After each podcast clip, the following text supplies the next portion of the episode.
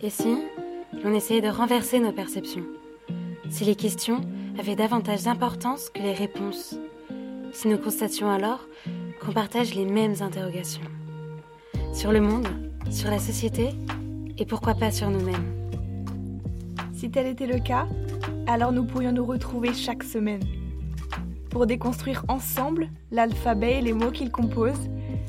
Nous vous ouvririons notre espace de discussion, notre safe place. Et vous pourriez nous rejoindre le temps d'une petite pause pour nous écouter, voir réagir, et ça nous ferait très très plaisir. Nous, c'est Emma et Jeanne, et on vous souhaite la bienvenue dans À la lettre.